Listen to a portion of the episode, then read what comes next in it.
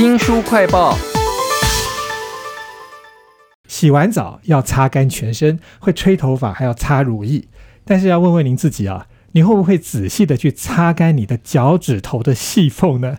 大部分人都很容易忽略脚啊，但是其实脚超级重要的，因为整个晚年的生活要有好品质，都要靠健康的脚。为您介绍一个日本的足踝医师所写的《打造百岁健康脚》，请到了顾问总编辑庄舒淇。舒淇你好，你好。这本书啊，有好多我意想不到跟脚有关的事情啊，有哪一些让你觉得说哦，你从来没听过呢？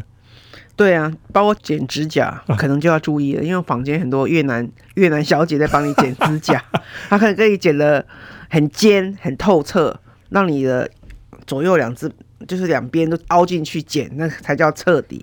结果我们看到这本书才发现那是错的，因为这种剪指甲到处都是嘛，是你应该剪成四方形。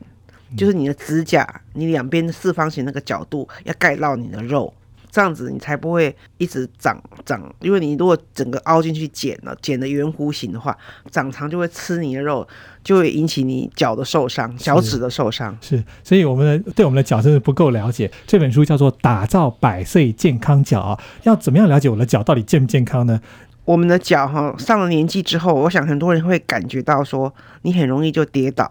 冰冷、水肿啊，你的关节呢也会随着年龄的增长跟运动不足啊，就可能你可以动的范围会渐渐的缩小。有时候走一走小腿就会痛，走一走膝盖就会痛啊。这本书哈，我看了以后呢，因为我膝盖也曾经开过刀，觉得那是我的救星哈。对，他有教你三个动作，你怎么去练你的脚？我觉得第一个动作最好做是阿基里斯腱，你手顶着墙壁。好，把你阿基里斯腱拉筋拉腱，哇，那个做起来以后很舒服。其实那个动作我有试过，有点像就是你一个人去推墙壁那个感觉。对，只是你的脚是需要一只前一只后，然后要撑住你的整个后面的大腿、小腿的那个肌肉到你的脚踝，全部都用到力了。对，你在后面那只脚呢，一定要挺直，不可以弯曲，因为你挺直，你阿基里斯腱才会挺直。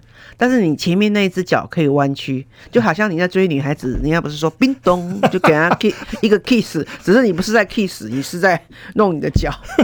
对，壁咚都在那边用出来了。很多人不是讲壁咚壁咚吗？这本书叫做《打造百岁健康脚》，还有一个很关键的是足弓这件事情，就是我从来没有意识到说我的脚的足弓姿势是不正确的。脚其实有三个足弓哈，这是外侧纵足弓、内侧纵足弓跟横足弓哈。其实我们现在很多人哦，健身在训练你的肌力，可是你也要训练你足弓的肌力。所以呢，这本书有很多动作呢，叫你要注意这三个足弓哈，不然你就会萎缩或指甲外翻或是长鸡眼。其实这个都是脚生病了，甚至我们等一下也会提到。脚也会心肌梗塞哈，对我们为什么心脏会心肌梗塞，就是因为我们血液往上流不上去。可是如果你的血液流不到你的脚，你的脚也会塞住，嗯，你因为心肌梗塞就会冰冷。坏死，你可能都不知道。所以为什么这个作者其实发现他很多八十岁的病人没有办法走路，或是常倾斜，或走一走脚就痛，他就叫他做这三个动作，很简单。因为这个作者呢，他在日本是有名的足弓医师哈，他已经医治了三万只脚，一万五千个人啊，因为他去美国学的哈。那台湾这一方面的医师好像还没有，但是我们很很高兴可以。慢慢学这些动作，真的要 take care 你的脚。讲到足弓，其实我能够想到的一个动作就是把我的脚趾头全部缩起来，好像我那个脚背就拱起来了。可是它那个足弓还有好几种不同的方向，有的是直的，然后外侧的、内侧的跟横的，这些通通可以在这本打造百岁健康脚里头看到那个图，让我们可以理解。那作者呢，他在这本书里头提供了很多案例。我想我听到每个案例都觉得我自己应该有这些毛病吧。例如说，他们可能是因为先跌倒了，先骨折了，所以因为痛，然后不敢走路，结果就退化。但是他们用了你刚刚讲的那三招，改善了耶。他们在哪一些部分改善呢？对他大概是做第二个礼拜以后呢，他的脚就会变得柔软，而且很快出现成效。小腿可以伸直，因为有一个人哈，因为他不小心摔倒嘛，膝盖受伤嘛，所以他走个路都会很痛哈，所以他干脆用轮椅代步来做家事，因为你一坐轮椅就惨了。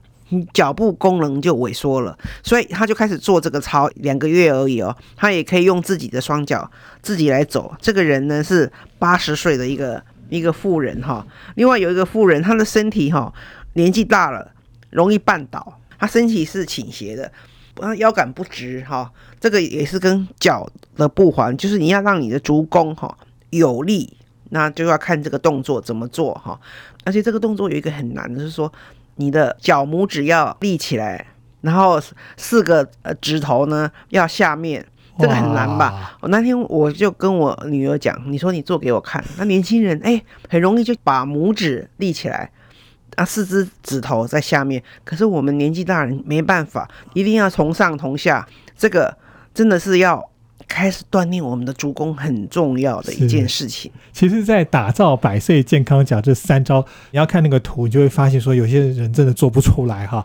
那如果是说我们的一般已经很退化的那些长辈哈，那这本书里头其实这个医生非常的体贴，他说我们这个三招太难，没关系，还有简单版。对对对，可以先试着做简单版哈。哎，你只要拿一个弹力带哈，把你的脚裸坐在地上挺直，把脚掌。脚弓拉起来哈，还有再用坐在椅子上来做哈，不用再说一定要扫来扫去哈，好或者用地上放个毛巾，你看看你的脚趾头能不能把毛巾抓起来，这个叫简单版，它就是为了提升你的脚底的肌力哈。他叫你做每一个动作的时候呢，都会告诉你他是为了什么。这本书叫做《打造百岁健康脚》，书里面还有好多我从来都不知道跟脚有关的小常识哦。例如说，你要怎么去买鞋，然后怎么样使用你的鞋垫，还有你刚刚讲那个脚的心肌梗塞也 超有趣的。最有趣的是，这个医师他看过三万只脚，哎，嗯，对，而且他不是只是随便讲讲，他是有做研究的。他根根据群马县中支条町的居民作为观察对象。从公元两千年到二零一五年，持续观察十五年以上，哈，五千名六十五岁以上的居民去做研究。这些居民呢，每一个人随身佩戴运动手环，持续三百六十五天，每天记录他的步数跟速度，哈，就他发现呢。想要维持增进健康，每天平均走八千步。那这些病人呢？其实这本书我还没引进之前呢，我就在 YouTube 看到了影片哈。日本有一个 YouTube 的有有报道哈，报道这些乡镇的人呢，每天怎么去走路哈。有人走四千步，大概忧郁症就好多了。现在忧郁症为什么要吃药呢？对不对？走走走走走哈，五千步。好，走七点五分钟。如果你没有计步器，你就量你的七点五分钟啊，你就可以预防你的失智症、心脏疾病、脑中风。那因为这些人就是本来就有这些毛病，但是他持续走了十五年以上，被计步都改善了。还有人得了癌症、动脉硬化、骨质疏松、骨折，他走十五分钟就可以七千步。还有肌少症、体力衰退，哈，尤其是七十五岁以上的人，根本都没有肌肉了。走十七点五分钟，七千五百步哈，还有高血压、代谢症候群、糖尿病、高血脂，走二十分钟八千步；还有血压很高的人，高血糖，走二十五分钟九千步；还有有代谢症候群的人，不满七十五岁，三十分钟；还有肥胖呢，要走到四十分钟，一万两千步才够。如果你发现，你可以这样子走路，不是很好吗？对，所以再配合本书，把你的脚照顾好，你就好好去走路吧。啊，没有想到走路走越久，越严重的毛病就可以治疗。这本书真的好有趣哦！打造百岁健康脚，非常谢谢天下杂志的顾问总编辑庄舒淇为我们介绍，谢谢舒淇，谢谢。新书快报在这里哦，包括了脸书、YouTube、Spotify、Podcast，都欢迎您去下载订阅频道。还要记得帮我们按赞、分享以及留言哦！我是周翔，下次再会。